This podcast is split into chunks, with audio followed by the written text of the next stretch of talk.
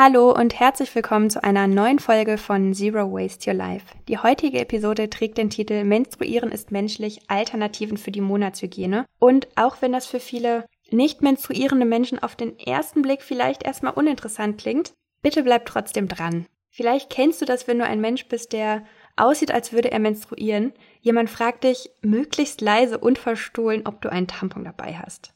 Seit drei Jahren muss ich selbst diese Frage leider immer verneinen, so gern ich der Person aushelfen würde, denn ich benutze eine Menstruationstasse und da ist Teilen etwas schwieriger.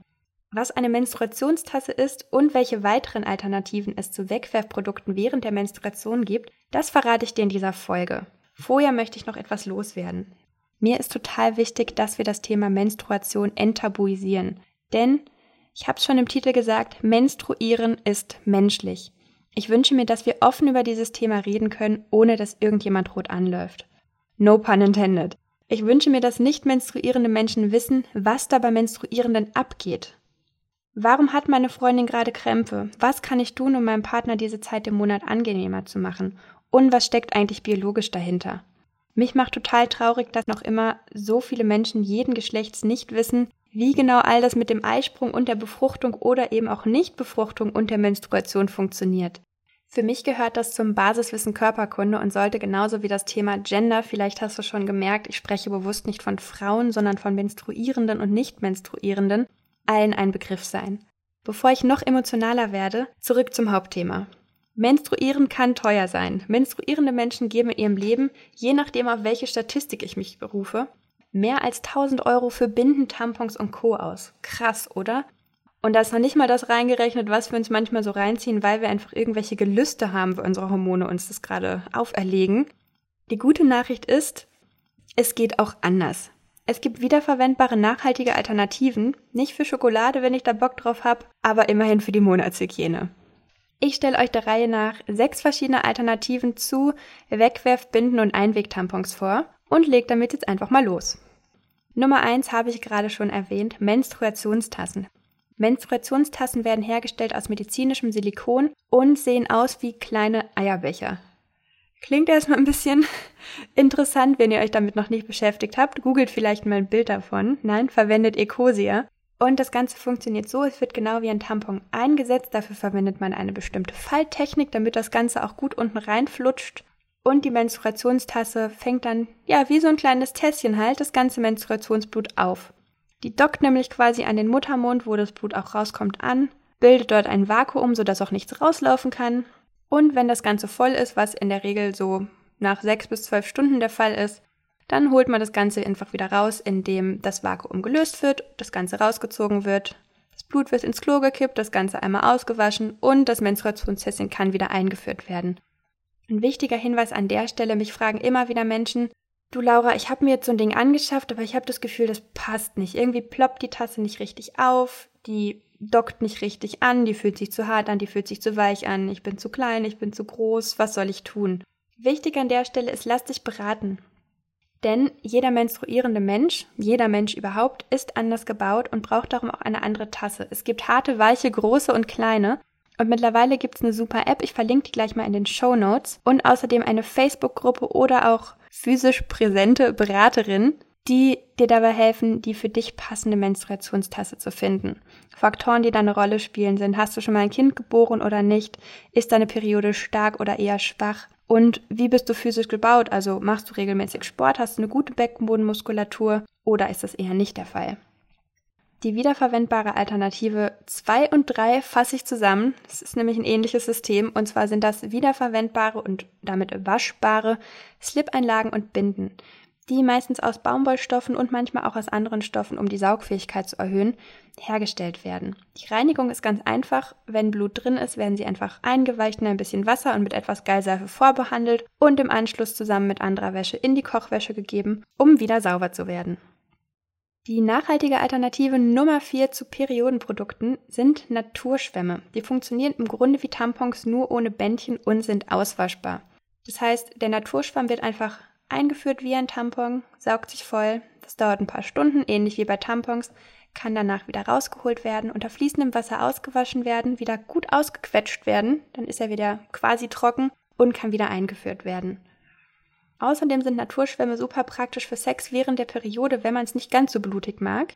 Die passen sich nämlich so dem Körper der Menschen, die da gerade Sex haben wollen, an, dass man sie dabei quasi gar nicht spürt.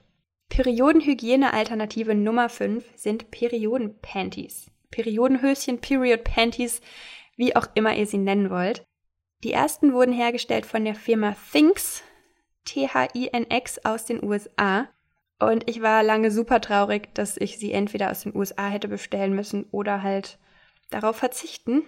Und seit einer Weile gibt es endlich, endlich, ich bin so froh darüber, das Berliner Startup Oshi, O-O-S-H-I, das diese Höschen auch herstellt. Periodenhöschen sehen im Grunde aus wie ganz normale Slips, die wir auch außerhalb unserer Periode tragen und sind ausgestattet mit einer besonderen Einlage, genau da, wo das Blut reinfließt, reintropft haben aber die Besonderheit, dass es sich einfach nicht anfühlt, als hätte man da eine Binde drin, sondern aufgrund der besonderen Saugstärke und aufgrund von antibakteriellen Stoffen, die da drin sind, fühlt es sich einfach die ganze Zeit angenehm und trocken an.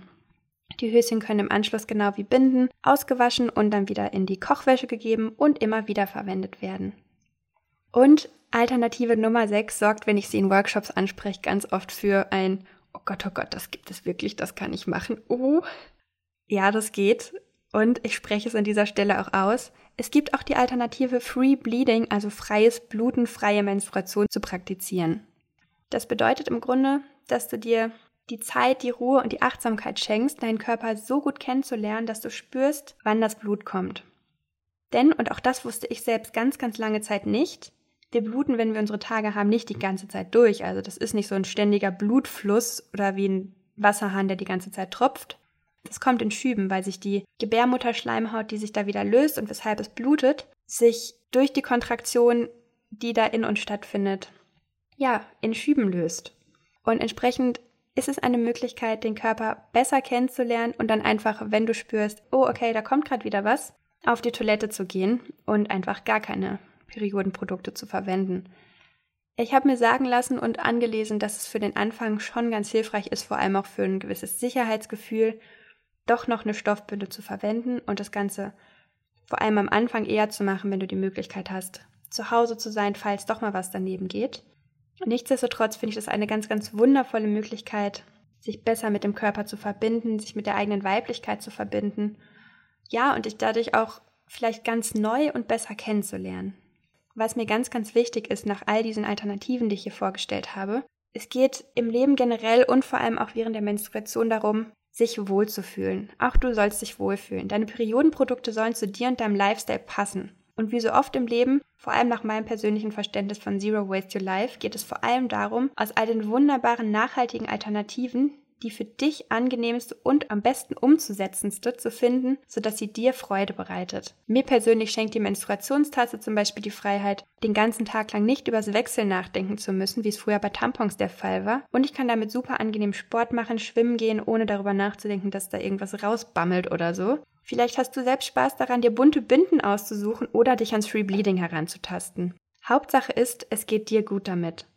Wenn du aus irgendwelchen Gründen doch nicht auf Tampons verzichten möchtest, dann kannst du immerhin biologisch hergestellte Tampons kaufen, in denen garantiert keine Chemikalien enthalten sind. Ja, in manchen konventionellen Tampons ist nicht nur Baumwolle, das wusste ich selbst auch lange nicht.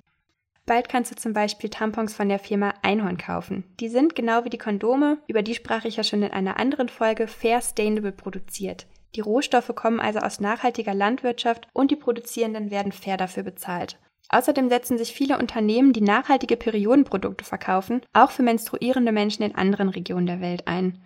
Der Menstruationstassenhersteller Ruby Cup zum Beispiel spendet pro verkaufter Tasse im Westen eine Tasse an Frauen und Mädchen in Kenia und Things gibt Periodenprodukte an Menschen in Uganda aus. Vor allem im globalen Süden ist die Periode leider noch immer noch noch stärker stigmatisiert, als es hier schon ist.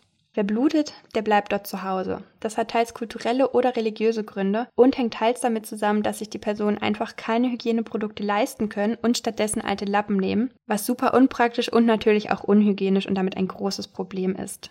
That being said, es gibt viele, viele gute Gründe dafür, deine Menstruationsgewohnheiten zu hinterfragen und, falls du es noch nicht getan hast, mal etwas Neues auszuprobieren.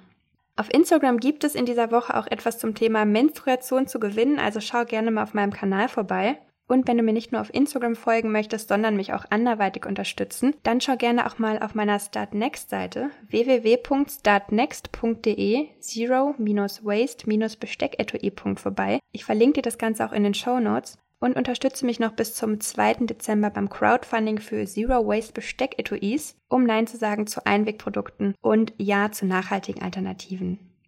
Ich danke dir von Herzen, dass du zugehört hast und heute dabei warst. Ich freue mich über Feedback und wünsche dir einen wundervollen Tag und schon mal ein gutes Wochenende. Wir hören uns am Montag wieder mit einem Podcast zum Thema Minimalismus und Achtsamkeit.